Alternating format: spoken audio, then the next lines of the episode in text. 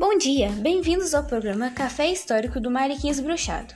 Meu nome é Eveline Jennifer, do nono A, e seguiremos até as 8 da manhã. Hoje o entrevistado será Flávio Silva, gesseiro montador. Flávio, você sabe o que é república? O que acha da situação atual do país? República é uma forma de governar no qual o povo é soberano. O país vive uma crise mundial causada pelo, pelo coronavírus.